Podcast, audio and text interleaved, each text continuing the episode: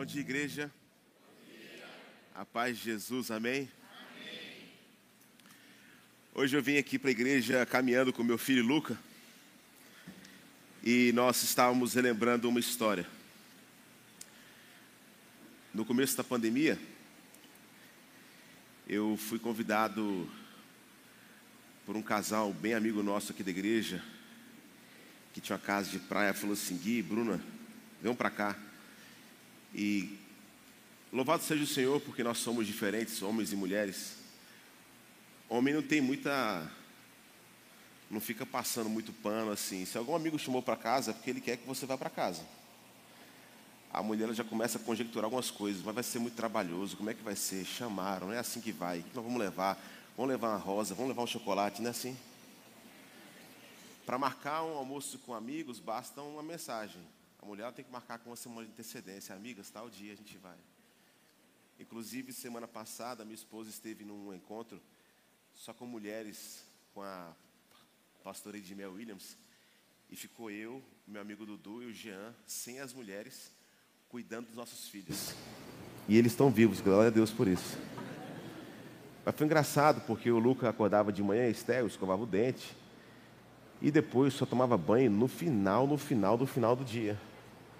Porque eu sabia que ele ia jogar muito futebol e estava tudo resolvido. Mas se minha esposa estivesse lá, depois do primeiro futebol pela manhã, dar um banho para tomar para almoçar.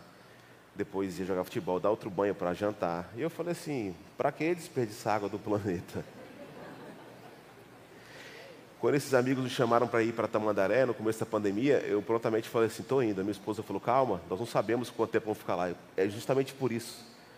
A pandemia vai durar muito e nós ficamos 120 dias na casa desses amigos. E é uma casa muito especial. E todos os dias eu tinha um momento muito íntimo com meus filhos tal. E uma dessas vezes, eu estava correndo na época ainda, o Lucas fez assim, ele tinha quatro anos, ia fazer cinco anos, papai, eu quero ir com você. E nós fomos então juntos. E ele cansou, a gente parava, a gente caminhava. De repente ele se deparou com um barco, inclusive esse barco fez parte da nossa série de Jonas que a gente fez no meio da pandemia para o Luca era um barco fantasma. E nós entramos então no barco, na parte de baixo ali, tudo escuro. E ele começou a perguntar se aquele barco era de piratas. Depois a gente saiu dali, sentamos em cima do barco. As ondas começaram a bater e jogavam água na nossa cara, a gente ria. Depois a gente continuou a peregrinação até uma igrejinha de Tamandaré, que é uma igreja bem bonitinha. E ele foi perguntando por que uma igreja na frente da praia. Voltando para casa, nós nos deparamos com alguns pescadores usando a tarrafa e vários peixes. A gente tocava no peixe e ele ainda achando um pouco estranho aquela textura. E a gente continua a nossa peregrinação. É, essa manhã eu nunca me esqueço, porque foi um tempo muito especial onde eu participei de algo maravilhoso com meu filho essa história contada para vocês, ela pode ser uma história bonita, que legal, mas ela nunca vai representar a mesma coisa que representou para mim. Porque eu estava ali, eu experimentei aquele momento. Você já participou ou, já vivenciou algo que você amou tanto e você ligou para sua amiga, deixa eu te falar o que aconteceu. E você tenta, mas você fala assim, eu não consigo expressar em palavras o que eu senti. Ou quando você se apaixona por alguém e a outra pessoa fala assim: como é que você se apaixona por ele? Você não está sentindo o que eu estou sentindo. Ou então, quando você come um prato muito gostoso, você fala assim: essa foi a melhor comida que eu comi. E você tenta explicar para a pessoa como é que você fez aquilo, e a pessoa fala: ok, mas é diferente. Ser testemunha, ou seja, um ouvinte de alguém que participa. Eu começo essa mensagem de hoje tentando fazer que todos nós pudéssemos olhar para essa Sagrada Escritura. Nós estamos numa série expositiva de nove semanas estudando essa epístola de João. João, o grande amigo de Jesus. E esse grande amigo de Jesus, ele, ele, ele fala de um lugar muito especial. Porque o João, diferentemente de outros profetas que foram usados pelo Espírito Santo, mas como pessoas que ouviram a palavra e escreveram João, um discípulo a quem Jesus amava. Ele caminhou com Jesus. E agora você começa a entender, quando você olha para esse texto, que não é simplesmente alguém contando uma história, mas ele está narrando a partir do conhecimento deste que ele dizia que era o seu melhor amigo. Não só dizia que era o melhor amigo, mas ele inclusive se intitulava, ele sempre se apresentava, quem é você, prazer? Ele fala assim, eu sou o João, o discípulo a quem Jesus ama. E esse João, então, ele, ele caminhou com Jesus. Esse João experimentou esse Deus encarnado em uma pessoa e, e vislumbrou os milagres e se apaixonou de tal forma que ele está no final do seu ministério muito preocupado com algumas igrejas por conta de uma visão gnóstica, onde vários princípios que partiam de uma filosofia grega e também de várias seitas heréticas que foram começando nas igrejas da Ásia.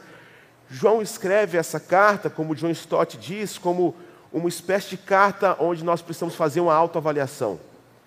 E, e autoavaliação não só moral, mas ela é uma autoavaliação social, porque ele também trabalha, e nós vamos ver agora no capítulo 2, a partir do versículo 7, uma questão de uma avaliação social. Como é que eu me dou com os meus irmãos se eu digo que Cristo é tudo em mim? Mas também é uma autoavaliação doutrinária, porque se ele está trabalhando dentro da perspectiva onde várias seitas heréticas estavam influenciando aquela igreja, então John Stott diz que, em primeiro lugar, essa epístola ela trabalha sobre essa perspectiva de uma autoavaliação moral, social, mas também doutrinária. Eu queria que você acompanhasse comigo, porque nós vamos ler hoje a partir do versículo 7 do capítulo 2, e nós vamos debruçar aqui versículo a versículo. Como eu disse, nessa série expositiva, o pastor Bruno começou aqui em Boa Viagem na semana passada do capítulo 1, e nós fomos até o capítulo 2, o versículo 6, e hoje a gente pega a partir do capítulo 2, versículo 7. Amados, não lhe escrevo um mandamento novo, mas um mandamento antigo que vocês têm desde o princípio a mensagem que ouviram. Martinho Lutero, ele disse que nós não fomos chamados para imitar Cristo em sua caminhada sobre as águas, mas em sua caminhada comum. É interessante que quando a gente olha para aquilo que Deus tem para nós, nós achamos que Deus está pedindo alguma coisa que é impossível. E a gente olha para as histórias de Jesus e fala: se precisamos ser parecidos com Cristo, como vamos caminhar sobre as águas? Como vamos fazer vários milagres? Ele era Deus, irmãos, ele é Deus. Mas é como é que a gente pode olhar para o Jesus de Nazaré, e Nazaré significa um lugar simples, um lugar onde muita gente acreditava que nada de bom poderia sair. Como nós podemos imitar esse Jesus de Nazaré? A primeira epístola, então, de João é como um álbum de fotografia de família, que descreve aqueles que são membros da família de Deus. E olha que interessante isso, porque, como eu disse, é um autoexame, e aqui então João começa o versículo 7, fazendo aqui, ou abrindo uma sessão, para falar sobre o amor dos irmãos. E ele está dizendo: Olha, não estou trazendo um mandamento novo para vocês, porque ele está fazendo alusão ao que o próprio Jesus, em Mateus no capítulo 22, trabalhou para os alguns religiosos quando perguntavam, mestre, qual é o maior dos mandamentos? Ele disse: Olha, você precisa amar o Senhor Deus de todo o seu entendimento, toda a sua força, de toda a sua alma. E ele fala assim: mas, em segundo lugar, você precisa também entender que você precisa amar o seu irmão como a ti mesmo. E quando João está começando, olha, não estou trazendo um novo mandamento, mas aquilo que Jesus já instituiu, ele está trabalhando sobre essa perspectiva que ah, aparentemente isso pode ser, quer dizer, nem aparentemente é fácil. Porque amar alguém ou amar a Deus, primeiro acima de todas as coisas, não é uma coisa fácil. Talvez a gente verbalizar isso é bonito e a gente faz isso, a gente conta muitas mentiras, mas de todo o nosso coração, com toda a nossa força, com todo o nosso entendimento, e esse mandamento ainda agora começa a ser estendido para falar o seguinte: inclusive, se você faz isso, você entende que precisa amar o seu irmão como a ti mesmo. E, irmãos, amar gente que a gente gosta e ama como nós mesmos já é difícil. Imagina amar pessoas que são completamente diferentes de nós. E isso aqui é algo aparentemente impossível, mas como eu disse, a epístola de João é como se fosse uma, um álbum de fotografia onde os eleitos ou aqueles escolhidos por Deus fazem parte da família. E ele começa então a trazer várias, digamos assim, instrumentos para que possamos fazer o autoexame, como o Bruno falou semana passada, entre luz e trevas, se de fato nós somos salvos. Porque nós podemos, inclusive, dizer que somos salvos, mas muitas vezes não temos a evidência da salvação. E tem muita gente achando que é do céu, que, que a gente escuta muito isso, que é uma visão também gnóstica sobre essa perspectiva de todos os caminhos levam a Deus. E João está dizendo: olha, não estou trazendo nada novo para vocês, entretanto, presta atenção. Esse mandamento que o próprio Jesus respondeu, quando ele escreve em Lucas, Mateus capítulo 22, é algo que você precisa fazer reflexão sobre como está a sua relação com Deus, olhando para os relacionamentos que você tem na sua caminhada cristã. Porque existe algum problema se você tem algum tipo de ódio ou se você não consegue conviver com alguém que professa a mesma fé em você. No versículo 8 ele continua dizendo: No entanto, eu lhe escrevo um mandamento novo, o qual é verdadeiro nele e em vocês, pois as trevas estão se dissipando e já brilha a verdadeira luz. Se no versículo 7 ele está relembrando o que Jesus trouxe, agora, mais uma vez, ele caminhou com o Mestre. E agora ele diz: Ei, agora eu, eu, experimentei não só o que os profetas diziam no Velho Testamento, como os Dez Mandamentos, porque a gente precisa amar nosso Deus, a gente precisa amar nosso próximo, mas assim, eu, eu experimentei, eu vi, eu andei com Jesus. E um novo mandamento eu percebi. Esse Jesus que é passivo de se relacionar, e isso é uma coisa completamente nova. Porque em nenhuma religião, nós que somos mortais e pequenos, conseguimos relacionar com Deus. Inclusive, João está mais uma vez aqui trabalhando ou, ou refutando algumas ideias dos gnósticos. O gnosticismo vem de gnosis, que significa conhecimento. E influenciado uma visão grega, existia um conceito onde só alguns seres superiores poderiam ter esse acesso. O cristianismo agora chega e fala assim: olha, prostituta, cobrador de impostos, todo mundo pode se relacionar com esse Deus. Mas não só isso, o gnosticismo também, e tem várias frentes, tá bom, do gnosticismo, esse, essa busca pelo conhecimento ou de aperfeiçoamento do seu coração, ou da sua mente, da sua força, poderia fazer com que você fosse mais amado ou menos amado por uma divindade. Tanto é que os gnósticos não acreditam que Jesus ele se encarnou, ou seja, em uma pessoa. Por quê? O gnosticismo ele traz uma vertente onde, as pessoas, onde eles acreditavam que o mundo é mau, a criação é ruim. E nós sabemos e podemos refutar isso em Gênesis, quando Deus, quando cria todo o universo, ele diz: vendo que aquilo era bom, descansou. E eles partem desse pressuposto: se a criação é ruim, logo o humano, o corpo é ruim. E se por um lado a gente concorda com isso, por outro lado, eles então não conseguiam acreditar que esse corpo que prende a alma tem algo de bom para oferecer. Logo, duas vertentes surgem a partir desse pensamento onde o corpo não presta. Uma, onde as pessoas acreditavam tanto e queriam se esforçar pelo seu conhecimento, pela sua fo própria força, de todo o seu coração, de toda a sua alma. E, e, eles faziam assim: peraí, se meu corpo é muito mal, eu vou fazer com que esse corpo sofra e vou me abster de muita coisa prazerosa do mundo, porque o corpo não merece ser sanado da sua expectativa. Mas a outra vertente acreditava que se o corpo é tão ruim, meu amigo, eu vou botar para torar, porque não presta, então deixa eu acabar logo com ele. Por isso que eles não acreditavam que Jesus, ele era o Deus encarnado em uma pessoa em Jesus. Porque se o corpo é ruim, como é que uma divindade pode estar naquela pessoa? Então eles não acreditavam que Jesus deixava pegadas na praia, porque era um tipo de um fantasma. João agora chega e fala assim: Ei, um novo mandamento eu trago para vocês. Eu vi, eu experimentei, eu, eu, senti, eu vi o Jesus caminhando sobre as águas, eu vi o Jesus também caminhando sobre a areia, eu, eu vi ele tratando com pessoas. E esse mandamento, que pode parecer maluco de conseguir, eu vi porque ele fez isso.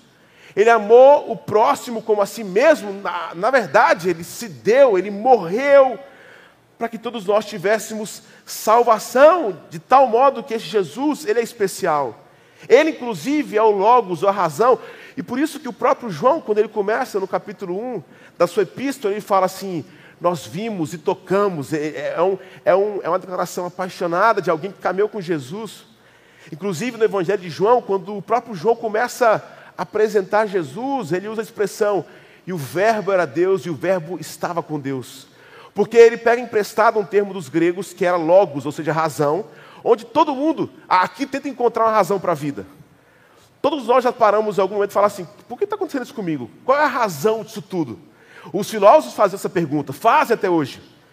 João agora fala assim: olha, a razão da nossa existência, o Logos, a verdade está em uma pessoa que é passivo de se relacionar. Os gnósticos, então, peraí, peraí. Porque se só uma casta, e isso é a influência muito da Grécia, onde os homens e só os inteligentes filósofos poderiam ter acesso a essa divindade, o cristianismo chega e fala assim: não, não, não, não, não. João diz: este é o novo mandamento. Eu vi, eu, eu, eu experimentei esse Jesus, não só caminhando com os apóstolos, inclusive nós somos ruins pra caramba, por isso que eu sou apaixonado por ele, mas eu vi ele gastando tempo com prostituta, com cobradores de impostos, com publicanos. Eu vi, eu experimentei essa nova onda do amor ao próximo. Este é o Verbo, é a razão encarnada. Ele continua então dizendo assim, versículo 9: Quem afirma estar na luz, mas odeia o seu irmão, continua nas trevas. Irmãos, eu acho tão bonito quando a gente prega em exposição aqui, porque nos dias de hoje, confrontar o pecado de alguém pode parecer assim, nossa, o pastor ele está meio bravo hoje. Eu, vocês estão vendo que eu nunca, fui tão calmo na minha vida. Mas eu acho maravilhoso quando a palavra, e quando eu era criança eu lembro disso, quando meu pai me dava um fora, ou meus irmãos, o que a gente fazia? Fazia, hum, nossa, que golada, lembra disso? Olha o que o texto está dizendo.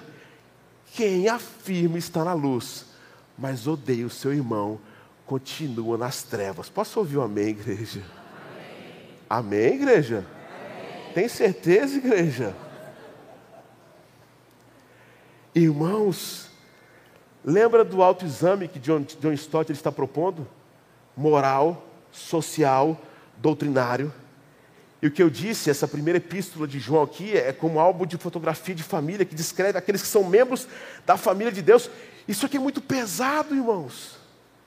Isso é muito pesado. Porque está dizendo que se você é novo em Cristo Jesus, mas odeia alguém que faz parte dessa família, você está em trevas. Como é que você faz parte da família de Cristo e você odeia o seu irmão? O versículo 10 continua e o 11: Quem ama o seu irmão permanece na luz, e nele não há causa de tropeço. Mas quem odeia o seu irmão está nas trevas, e anda nas trevas, não sabe para onde vai, porque as trevas o cegaram.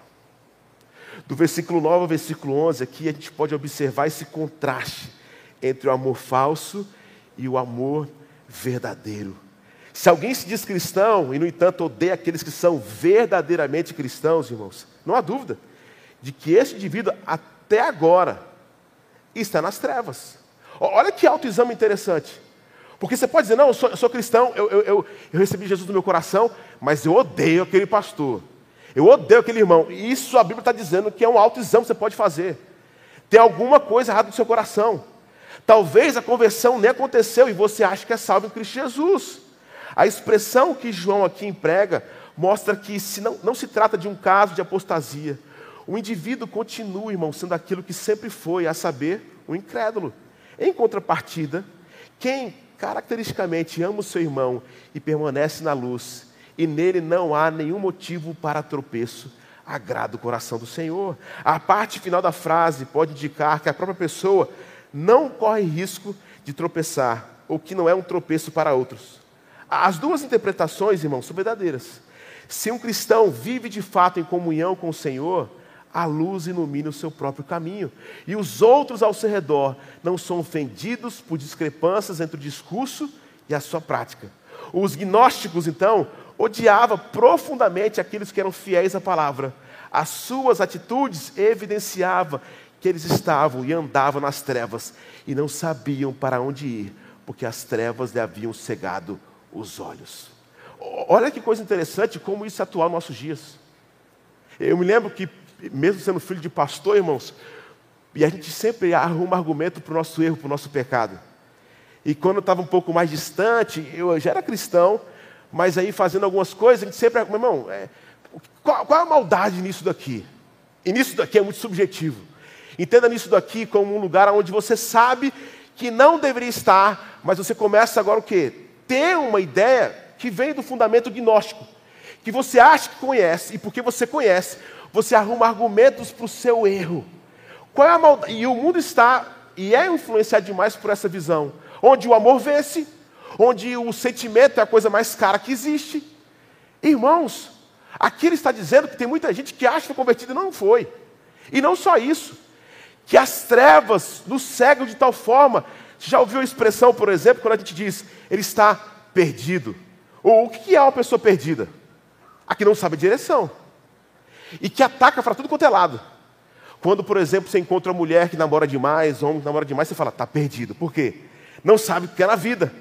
Ou não sabe qual curso que vai escolher, ou qual tipo de relacionamento que quer entrar. Qualquer outra expressão a gente poderia usar, mas essa é perfeita. O perdido significa aquele que não tem direção. Eu não sei você, mas tem horas que eu fico assim: como é que a gente vivia sem o Waze? Já percebeu isso assim?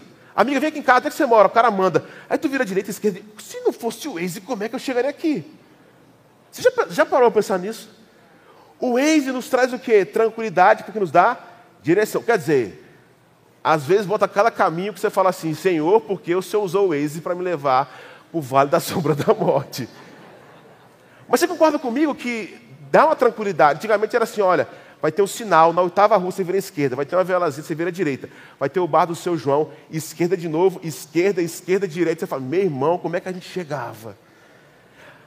O que o João está dizendo aqui, irmãos, é que nessa nova ordem, o Jesus Cristo, ele dissipa, ele, ele, ele abaixa aquilo que nos deixa sem conseguir enxergar. Mas não só isso, ele está dizendo o que aqui, irmãos? Que essa escuridão, nessa nova ordem que foi abaixada, se você mesmo, através dessa luz que é o Evangelho, não consegue experimentar o que Jesus está propondo, isso é mais uma evidência que você está perdido. Nós vivemos nesse mundo líquido que o Bauman fala, onde nós trocamos, experimentamos, a gente troca, a gente vai para lá. Eu estou cansado de ver pessoas e, irmãos, entenda em nome de Jesus. Nós somos uma geração que não gostamos de coisas que são sólidas, que são duradouras. Nós queremos sempre trocar, experimentar coisas novas. E a gente usa isso como argumento do que é o amor, nós somos livres. E eu vejo pessoas que estão completamente perdidas e são muito mais escravas do que alguém que consegue ser casado com uma só mulher ou um só homem. Por quê? Não, peraí, cara, eu vou ser crente? É uma visão gnóstica. Nós somos livres, a gente tem que buscar nosso conhecimento, nós temos que buscar o amor. Nós somos seres elevados e podemos fazer nossa escolha. Não existe um parâmetro da verdade. Estão perdidos, a escuridão o cegou. Pessoas que não querem se envolver, e meu irmão, em nome de Jesus, entenda. Se tem uma coisa, quem é que é casado mais de 10 anos? Levanta a mão. Deus abençoe vocês, vocês são pessoas que vivem já um grande milagre. Eu tenho certeza que nenhuma dessas pessoas que levantaram as suas mãos podem dizer que estão juntos porque, ah, pastor, quando eu conheci minha esposa há 20 anos atrás, a mesma paixão, o sentimento está aqui no meu coração. Não estou falando que você não é apaixonado. Aquele fogo que ardia, irmãos, ele vai passando, o mundo vai mudando. Essas pessoas estão casadas por causa de uma decisão. O amor é, é, é decidir. E aqui o que nós experimentamos e vivenciamos no mundo de hoje é que ah, acho que o amor acabou. Vai na marra, meu irmão. Ah, eu estou com vontade de separar. Pois é, já passou várias coisas no meu coração também. E eu estou lá. Não estou falando que estou em crise, não. Mas é uma decisão. Por quê? Quando essa sombra ou essa poeira atrapalha a gente enxergar a verdade, João está dizendo, uma nova ordem chegou, irmãos. É a partir de Cristo Jesus e não das ideias. Então hoje aqui está cheio de gente crente aqui. A maioria é crente. Mas infelizmente, talvez a luz que você tem para que você possa enxergar o mundo tem sido tudo quanto é tipo de raio, mas não a palavra de Deus. Por isso que ele diz: Ei, eu trago uma nova ordem a partir de quem? Do Mestre Jesus. Esse que dissipa, esse que mostra o caminho. Tem muita gente perdida, irmãos, porque está tudo escurecido e ele vai para qualquer lugar. Ele vem para cá, vai para cá. Pastor, esse, duas semanas atrás, uma mulher chegou para mim e falou assim: Pastor, ora por mim e tal, porque tem um homem de Deus, eu estou solteiro, precisando casar, e apareceu esse homem. Pô, ele é, de, ele, ele, da ponte? Não, não, ele não é cristão, ele, ele é ateu. Mas é um homem assim que eu tenho certeza que o Espírito Santo está no coração dele. Eu falei, amém, irmã. E aí? Não, é porque também tem outra questão. Ele já casou e separou quatro vezes. E ela foi falando, e eu falei assim: por que, que você vai? Eu estou sentindo. Eu falei, minha irmã, você não tem noção como o seu coração é enganoso, como as trevas, como o mundo pode ofuscar aquilo que Deus tem para a sua história. Eu não estou dizendo, em nome de Jesus, que Deus não pode fazer um milagre que uma pessoa que está no quarto casamento ou quinto é homem de Deus, que você pode casar com um cara que tem oito filhos. Não, aí também é demais, mas assim. O que é isso? O que Jesus está dizendo é o seguinte: olha, é, essa fumaça nos cegou e nós estamos atrás de tudo. Você já percebeu que hoje nós não temos foco, irmãos?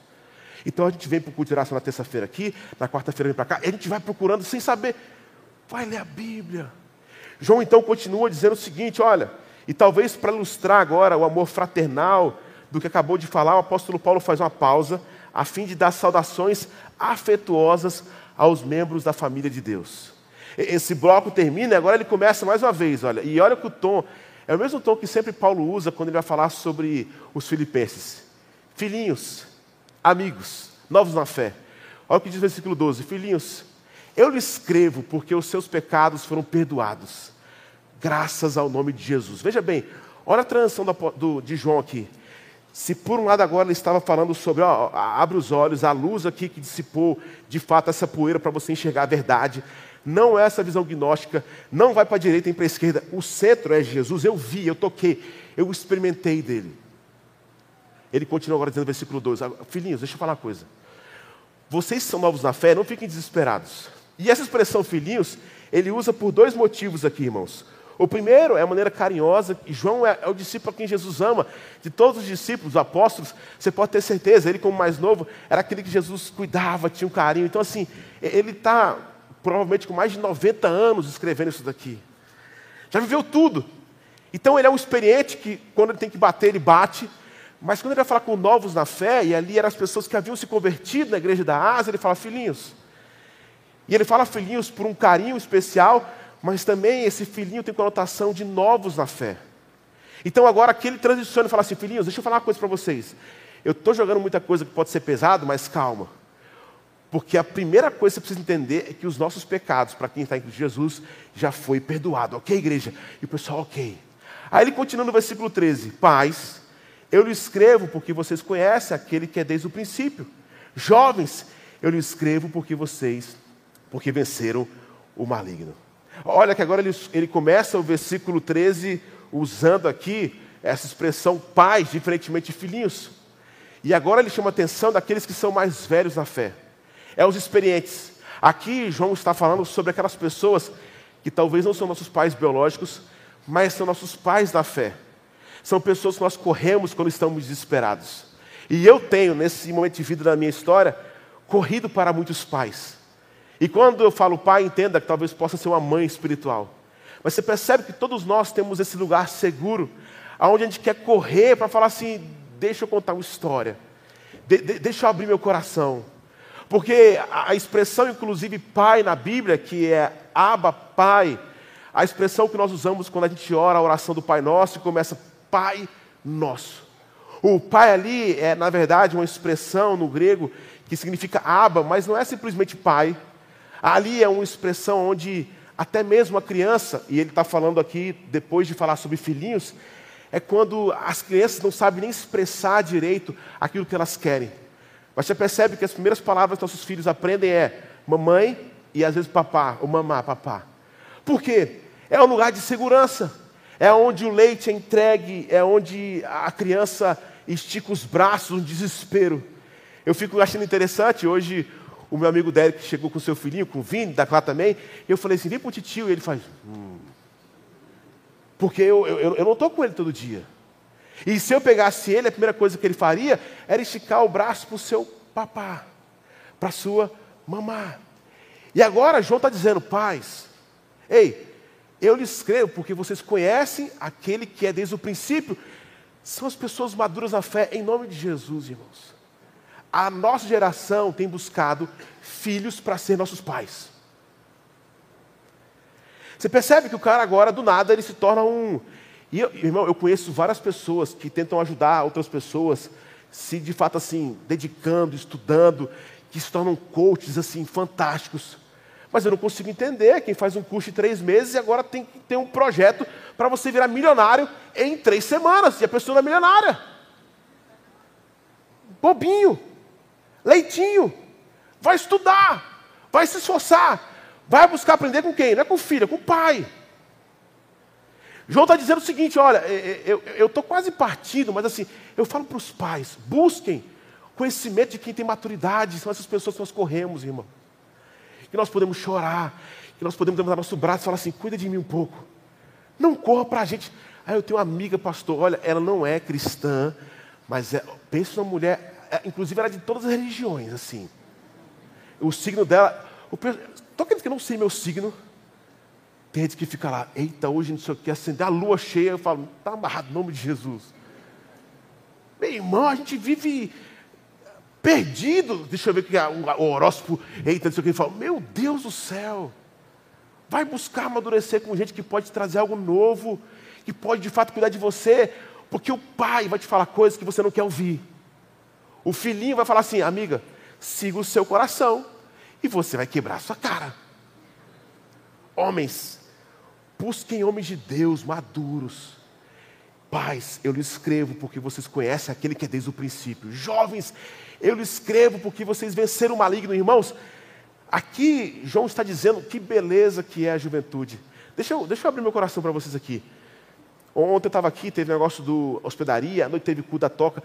Tem hora que eu venho aqui, eu estou ficando velho, irmãos. Eu falo, para que isso? Para que essa música tão alta? O pessoal, inclusive, está falando, Gui, está na hora de você sair mesmo, porque está ficando muito chato. Que, irmão, tem muita fumaça, muito, eu estou ficando velho, irmãos. Mas eu sei, e eu já estive nesse lugar, como eu fico assim encantado, porque jovem é meio irresponsável. Eu não estou trazendo isso aqui como algo pejorativo, porque eu sempre digo isso. O que vai nos guiar e fazer essa igreja crescer, irmãos, são quando a gente entender que nós, como pais mais maduros, vamos pedir para que os jovens nos levem para lugares onde a gente vai poder cuidar. Mas nós precisamos abrir espaço, porque esses jovens, eles têm vigor. Eles vão ser os pastores, nossos filhos. Nós temos que criar um espaço aqui como comunidade de fé. Eu vou para o pátio e, e, sábado que vem, se você não vier, nesse caso você vai perder a salvação, a inauguração. Irmãos, eu estava aqui ontem, e eu, eu vi um, um pastor da igreja batista chorando, falando assim: a minha neta voltou para Jesus por causa disso daqui. Nós precisamos, porque esse povo tem coragem de fazer coisas. Os jovens sonharão, os jovens têm coragem de, de meter a cara e falar assim: vamos fazer acontecer. João continua dizendo no versículo 14: Filhinhos, eu lhes escrevi porque vocês conhecem o Pai. Pois eu lhes escrevi porque vocês conhecem aquele que é desde o princípio. Jovens, eu lhes escrevi porque vocês são fortes. E em vocês a palavra de Deus permanece. E vocês venceram o maligno. Irmãos, ao dirigir normalmente aos pais, João repete a palavra do versículo 13, pois diz que eles alcançaram maturidade por meio da experiência espiritual. Na sequência, os jovens são descritos como fortes no Senhor e na força do seu poder vencer o maligno, porque a palavra de Deus permanece nele. O Senhor Jesus derrotou Satanás no deserto, usando o que, irmãos? As Escrituras. A sua experiência enfatiza a importância de nos alimentarmos constantemente da Bíblia e tê-la pronta para rebater os ataques de Satanás. É, é por isso que João está dizendo, ei, eu trago uma nova ordem. Se por um lado a gente entende o que é o amor, como a gente deve amar, mas em Jesus agora nós sabemos qual é o caminho. As trevas foram dissipadas e a forma que a gente vai dissipando essas trevas é conhecendo, é buscando a palavra. Ele continua para fechar essa perícope no versículo 15 ao 17, irmãos. Do versículo 15 ao 17, nós encontramos uma advertência enérgica acerca do mundo e de todos os caminhos falsos Talvez ela seja dirigida principalmente aos jovens, para que os quais o mundo exerce grande atração, mas é válida para todo o povo do Senhor. Olha o que diz o versículo 15: Não amem o mundo nem o que nele há. Se alguém amar o mundo, o amor do Pai não está nele. Versículo 16: Pois tudo o que era o mundo, a cobiça da carne, a cobiça dos olhos e a ostentação dos bens, não provém do Pai, mas do mundo. Olha que coisa interessante, irmãos. John Stott diz que, assim como o diabo se opõe a Cristo e a carne é hostil ao Espírito, presta atenção, o mundo é contrário ao Pai. A sensualidade, a cobiça, a ambição não procede do Pai, mas sim do mundo. Presta atenção, a mundanidade é o amor pelas coisas passageiras, dos quais o coração humano jamais encontrará satisfação. Isso é tão básico, mas é tão importante a gente relembrar. Eu acho que eu sou o pastor que mais repete isso. Você não consegue saciar a sua vida com os desejos que a sua carne choraminga para que você possa saciar. Você não consegue. Você acha que você vai ser pleno se você tiver isso, aquilo, aquilo. Você pode ter certeza, irmãos. É como o sonho de subir num grande monte. Depois de sobe lá, você fala, e agora? Tem que descer. Porque não tem mais nada ali. Mas se tivesse outro monte, você teria sede para querer subir outro monte. E chegando lá, outro monte. Por quê? É, essa é a luta que nós temos. E o mundo está perdido, irmãos. A gente mata, a gente rouba, a, a gente deseja, porque nós queremos, de toda forma, encontrar infinito nas coisas que são finitas. No amor, no dinheiro, no poder.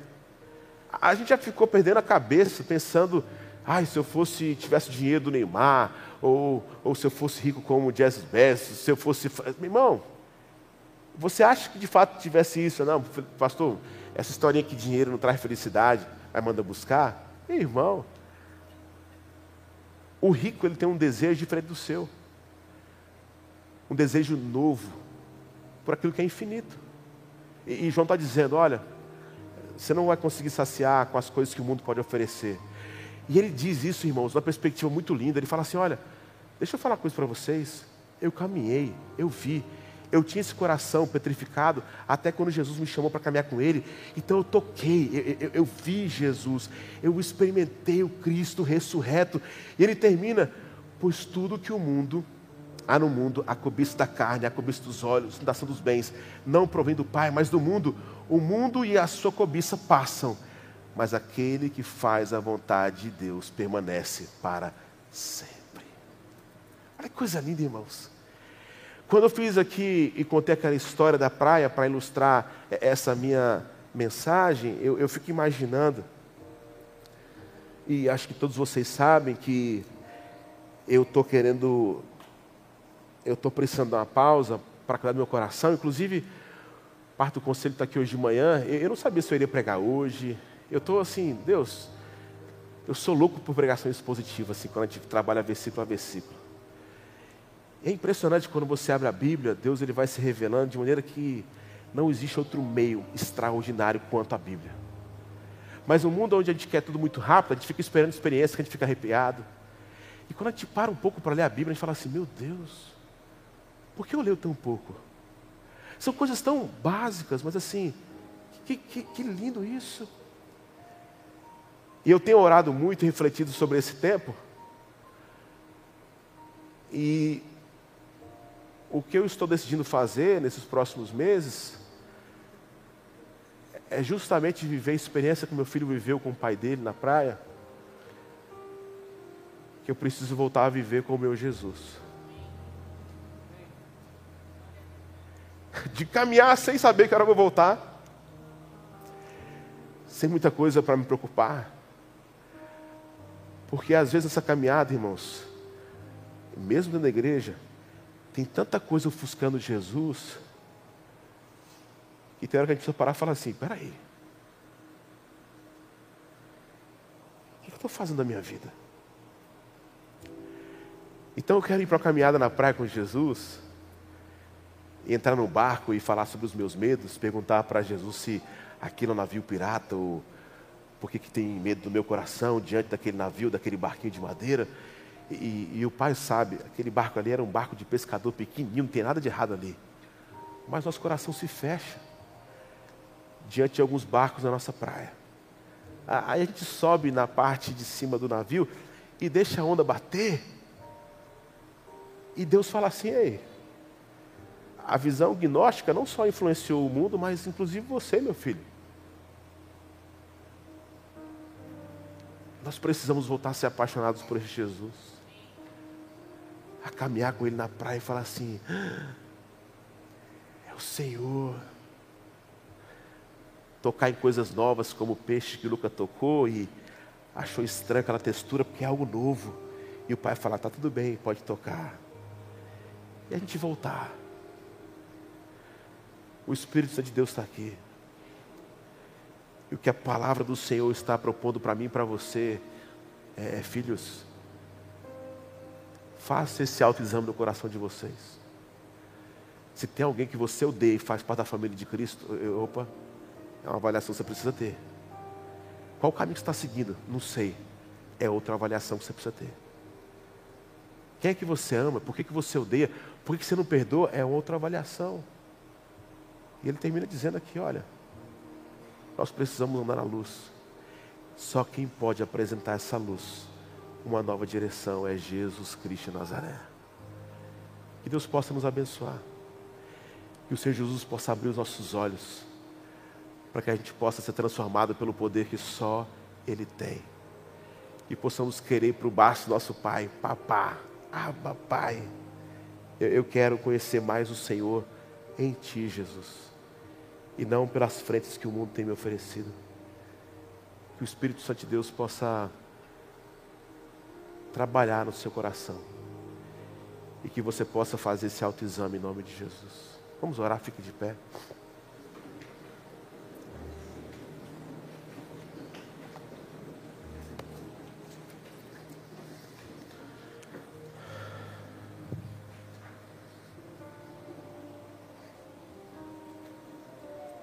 Feche seus olhos.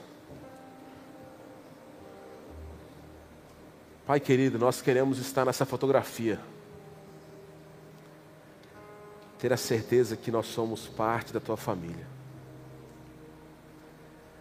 Nós queremos, como Martim Lutero disse, nós não estamos aqui para aprender a caminhar nas águas com o Senhor, mas no dia a dia das coisas ordinárias que o Senhor colocou sobre a nossa responsabilidade. Nos ajude a viver o simples, o teu evangelho, de maneira prática, buscando pessoas que podem de fato cuidar da gente, nossos pais.